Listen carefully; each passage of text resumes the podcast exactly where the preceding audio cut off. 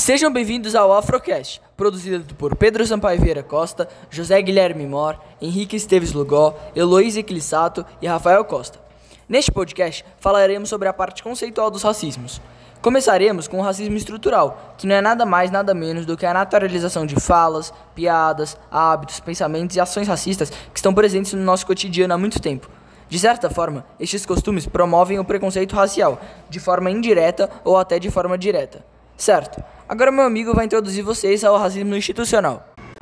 O racismo institucional é basicamente qualquer instituição que tenha um sistema desigual, promovendo diretamente ou indiretamente o preconceito baseado na raça das pessoas, sendo órgãos públicos, órgãos governamentais, universidades públicas, privadas e entre outras. Já o racismo cordial é quando o sujeito não se identifica como racista por ter negros em sua convivência diária ou por ter amigos negros.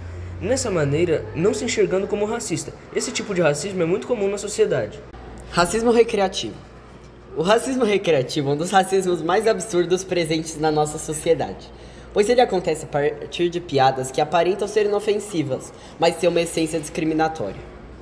Isso acontece muito frequentemente com pessoas mais jovens que às vezes nem entendem a piada, mas contam ela para amigos e conhecidos por acharem engraçada.